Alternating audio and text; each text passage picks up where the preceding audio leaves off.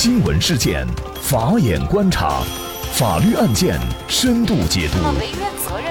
传播法治理念，解答法律难题，请听个案说法。大家好，感谢收听个案说法，我是方红。更多的案件解读，欢迎您关注个案说法微信公众号。那今天呢，我们跟大家一起来聊一下，身份证被别人拿去办了网贷，自己却成了被告，该怎么办？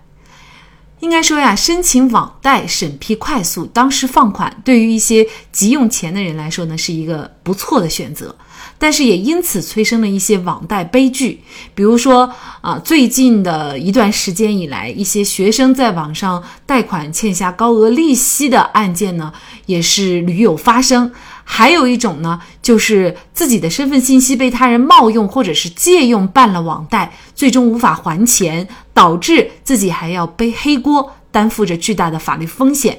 那么小李呢，就是这样一位倒霉的被借用了身份证的苦主。他的身份证在自己不知情的情况下，不知道是哪位朋友拿去办网贷，借了十一万元。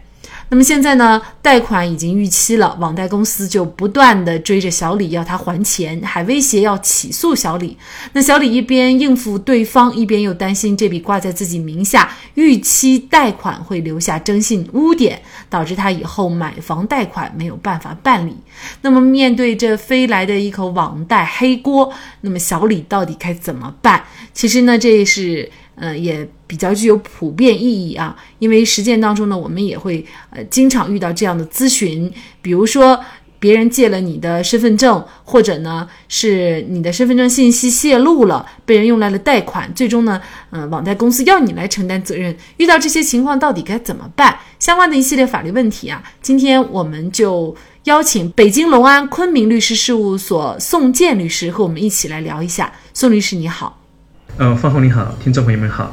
非常感谢宋律师。那么小李在这个案件当中，他的身份证是被人冒用了，或者是打引号的借用了。那么这种情况，他到底应不应该在法律上有义务来归还这笔贷款呢？如果小李他的确是在不知情的情况下，身份证被借用去办理了网贷，当然了，请注意这里的借用是带引号的，小李在主观上并没有。将身份证借给别人办网贷的意思，而是身份证被冒用、盗用或者伪造去办理了网贷。在这样的情况下，小李他是没有义务偿还的，因为他事实上并没有与网贷公司建立起借贷关系，也没有实际使用这一笔贷款，当然就没有偿还的贷款的义务。也就是说，他完全可以拒绝这个还款，而且即便是对方起诉了，那么对方也。不会胜诉，可以这样来理解吗？的确是可以这么来理解，但是呢，这个建立的前提是小李他的确是不知情的情况下，而且主要是看网贷公司那边他提供的证据是不是能够证明小李参与到这个借款中。如果说是小李的确不知情，然后也没有什么不利的证据被对方掌握的话，那小李是应该就不会被判决偿还的。嗯，当然，小李可能也还需要证明自己确实是不知情。那这个证明要怎么来证明呢？是这样的，这个首先是网贷公司，通常它都有自己的一套审查办理贷款的审查流程，它有一系列的风控措施。它在这个审查的过程中，通过它的一些措施，是基本上能够确保你办理贷款的这个人是身份证的这个本人。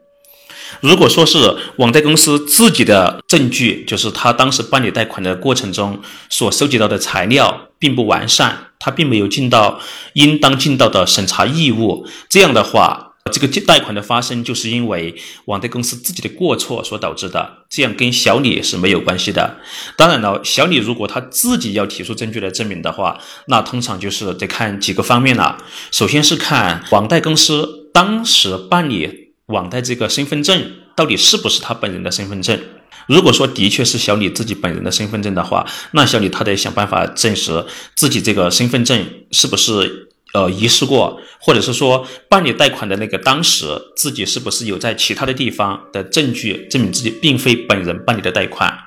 因为通常的话，呃，冒用身份证办理贷款这种情形的话，在网贷公司那边。审查应该也是相对来说比较严的。据我所知，很多公司他就会让办理贷款这个本人持手持身份证拍照。那这样的话，如果说发生了纠纷，小李只要去对应一看，是网贷公司提供的这个照片是不是自己的？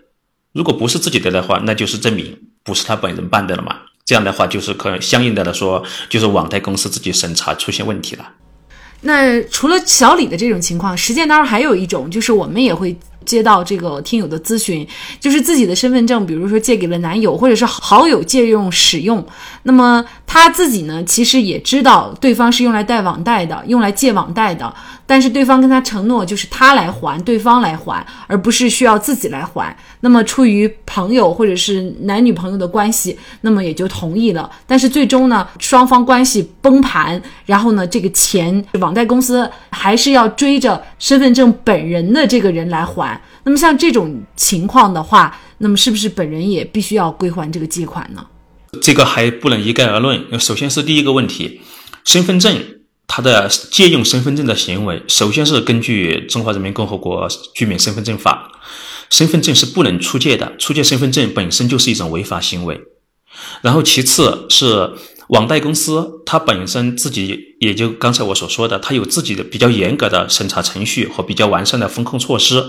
它通过这个程序的话，通常是能够确保借款人的身份的真实性。那也就是说，仅仅出借身份证给别人去办理贷款。是很难通过网贷公司审查的，有可能出借身份证这个人的本人还要协助去办贷款的人进行一些相应的协助。呃，如果说网贷公司在办理贷款的过程中收集到了这相关的资料，例如说有身份证的本人的签字或者录音或者指纹等等这一系列的资料，来证明本人对于借款做出了一个意思表示，那在这样的情况下，本人当然是要承担。偿还责任的，那你那就相当于是本人办理了贷款，因为网贷公司他对的是这个身份证，这个本人跟他网贷公司建立的一个借贷关系。呃，至于说这个款项最后实际上是谁来使用，这个的话并不能去约束网贷公司。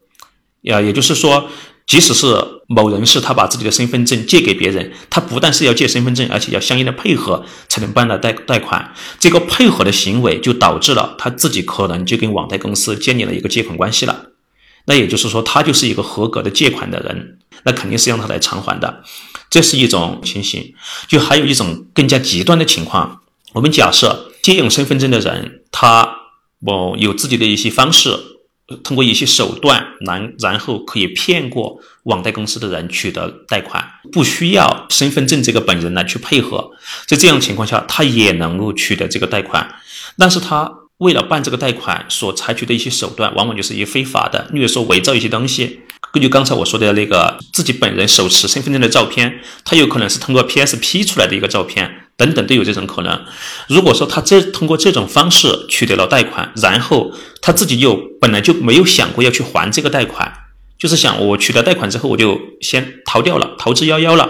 在这样的情况下，借用身份证办理贷款的这个出借这个人就可能更加复杂、更加麻烦了。因为具体取得办理贷款这个人，他可能是会涉及到犯罪的可能，例如说他有可能构成什么贷款诈骗罪、诈骗罪、盗窃罪等等的某一种罪名。他构成这种罪名的话，出借身份证这个人就有可能成为一些犯罪的一个共犯。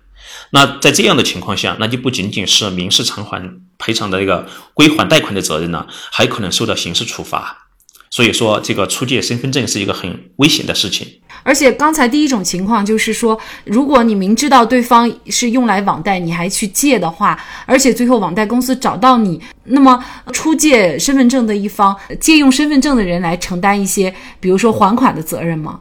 可以的。通常，如果是他自己作为一个身份证的出借人，他自己跟那个网贷公司，相当于是他替他朋友去向网贷公司贷了一笔钱，然后他又把这个钱实际上转给了他的某一个朋友使用。在这样的情况下的话，他是不能不能因为他把这个钱给了别人使用，不能用这个行为去对抗网贷公司。但是呢，他向网贷公司偿还了之后，他是可以以这个事实去追究实际用款人的责任的。又让实际用款人把这个钱来偿还给他本人，这个他有这个权利。所以呢，这个身份信息真的特别重要。如果是一旦借用或者是呢泄露，那么就有可能给自己带来很大的法律风险。那么，怎么来预防自己的身份信息被用来网贷呢？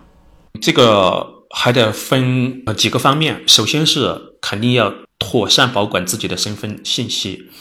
俗话说“知人知面不知心”，就不要将身份证借给别人，因为本身出借身份证就是一个违法的行为。然后呢，包括自己的手机也不要轻易的出借给他人。然后自己的支付平台、社交平台的账号，例如说支付宝、微信之类的账号密码，也不要告诉别人，以免可能会泄露自己的身份信息带来损失。因为现在是很多网贷公司，他在发放网贷的时候，他就有可能要通过支付宝什么的来验证。身份的真实性，因为支付宝是跟自己本人身份可能都是绑定的，所以说一旦支付宝的一个账号或者是微信的账号泄露的话，就有可能会给自己带来这方面的风险。然后其次是注意使用手机的一个，包括其他电子产品的一个安全性，因为现在很多都喜欢用那个微信、支付宝这些支付软件来进行支付，呃，将这些软软件绑定了银行卡。然后呢，也就一些网贷公司在办理那个网贷的过程中，也需要通过这些软件来验证身份信息。在这样的情况下，我们如果假设是手机本身出现一些问题，例如说是被木马程序入侵，造成了这个支付手机上的微信的账户密码，然后支付宝的账号密码这些泄露，就有可能导致泄露的信息被人用作去办理网贷。因此呢，一定要确保手机。等电子产品上软件的安全，就是有很多乱七八糟的网站，就绝对不要去登录公信度低的那些网站。然后呢，手机下载 APP 的时候，也最好通过公信度比较高的下载软件去下载，呃，尽量避免用浏览器去去下载。这样的话，就是可能在很大程度上可以预防手机被木马程序的侵入，而造成身份的泄露。还有一种是遗失物品，包括身份证以及银行卡之类的这些物品遗失了之后，一定要及时的采取补救措施。因为银行卡遗失了，肯定第一时间挂失；身份证遗失的话，也可以及时报警，然后也可以在报纸上刊登遗失公告。这些公告、报警的行为就可以证明当时从某某一个时刻开始，我原来这一张身份证就不在我的手中了。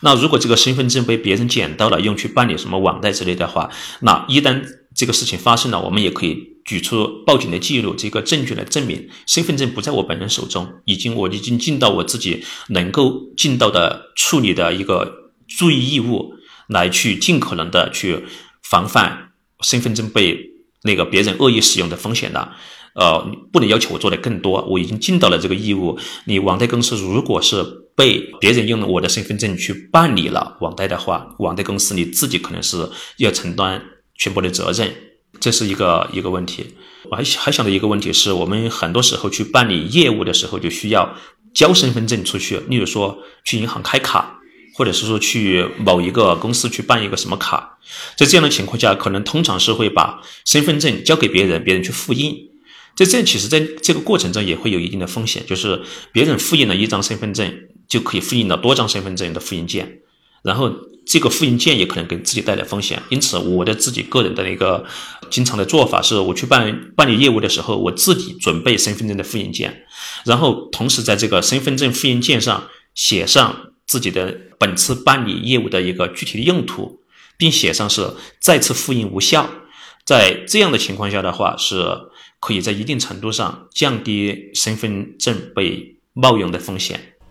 我觉得孙建律师最后的这些提醒哈，每一条都特别特别重要。应该说，不仅仅是预防自己的信息被用来网贷，也会预防由电子信息所产生的一系列的，比如说你的钱被盗了，或者呢你的一些信息被用来做了一些非法的事情，甚至是犯罪的行为。那最后呢，你还有可能还要承担一些更大的法律责任。所以呢，大家如果刚才没记清，欢迎您关注我们个案说法的微信公众号。其实最后呢，我通过个人的经验，我还有一点也想提醒大家，就是手机呢还是一定要设密码，因为现在呢像扫码支付特别多，那么也就是说你基本上是把。微信或者支付宝这个软件一打开，把这个二维码一调出来，人家就可以直接的就扫码支付了，也不需要任何的密码。所以呢，在这种情况下，只要你手机丢失了，人家捡到了，用你的软件直接支付，这个你的钱就算是被盗用了。嗯，所以呢，你有一个密码，